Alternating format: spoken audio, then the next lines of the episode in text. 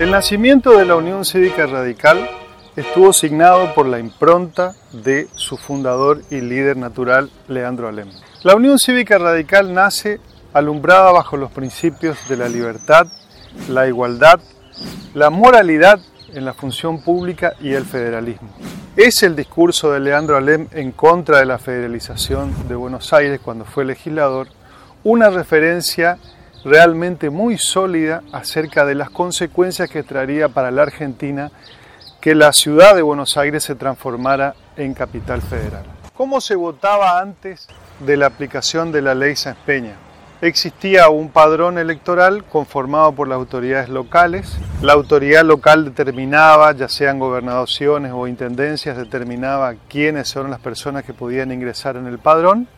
Y las personas se presentaban en un lugar público, que podría ser un lugar como este, en una plaza, en un parque, y votaban a viva voz, es decir, que decían abiertamente y en presencia de cualquier persona y a la vista de todos en favor de quién votaban. Ese es lo que se llamaba el voto cantado, que por supuesto era absolutamente manipulado porque no, no, había ninguna posibilidad de que el ciudadano que fuera a votar expresara con plena libertad. De hecho, existían movilizaciones de personas específicas para ese fin y existía también, por otro lado, el proceso de, exclusión de los opositores a aquel padrón.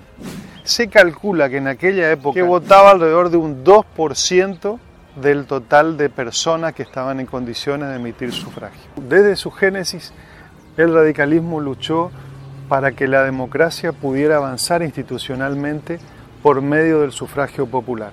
Hacia 1893, todavía bajo la conducción de Leandro Alem, el radicalismo protagonizó nuevamente una revuelta armada que tuvo vertiente en distintas provincias y con un destino realmente diverso. En algunos lugares fue exitoso, en otros lugares no. Finalmente el gobierno central logró tomar el control de todas las provincias. Algunos dirigentes fueron amnistiados y otros debieron exiliarse del país.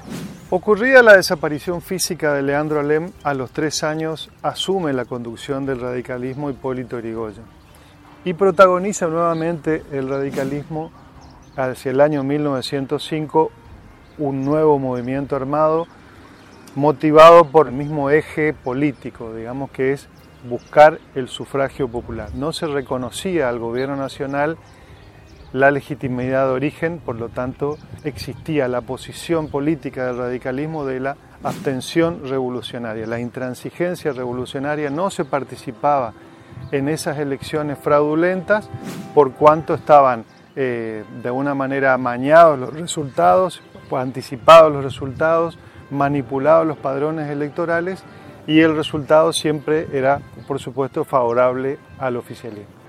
No fue un recurso de política militante ni una táctica de un momento para el otro, fue el resultado de un profundo convencimiento filosófico que le impedía formar parte de cualquier gobierno o convalidar cualquier elección que no estuviera avalado por un sistema de sufragio popular. Era el rechazo total y absoluto de un sistema político que desconfiaba de las mayorías, que trabajaba para una minoría calificada y que imponía la violencia y el fraude como sistema político electoral. En el año 1910 llega a la presidencia Roque Sáenz Peña. Toma la medida de reconocer la posición política del radicalismo, su enorme influencia en la sociedad, reconoce la unidad estratégica de Hipólito Yrigoyen y es convocado al diálogo. En aquella oportunidad el gobierno nacional le ofrece al radicalismo una amplia participación en todos los ministerios y la colaboración, digamos, técnica legislativa en el armado de una futura ley de sufragio popular. El radicalismo no acepta formar parte del gobierno y sí acepta establecer las pautas para una futura ley electoral.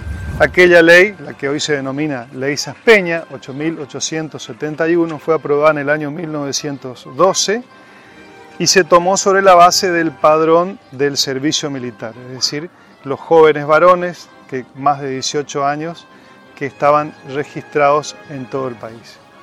Tal es así que en el año 1916 se lleva adelante la primera elección con el sistema de sufragio popular y en base al padrón del servicio militar. Y así, el día 2 de abril del año 1916, resulta electo Hipólito Yrigoyen, primer presidente de la democracia argentina electo por el voto popular, con el 47,25% de los votos, alcanzando 141 electores y así consagrándose el primer presidente electo democráticamente y perteneciente a la Unión Cívica Radical.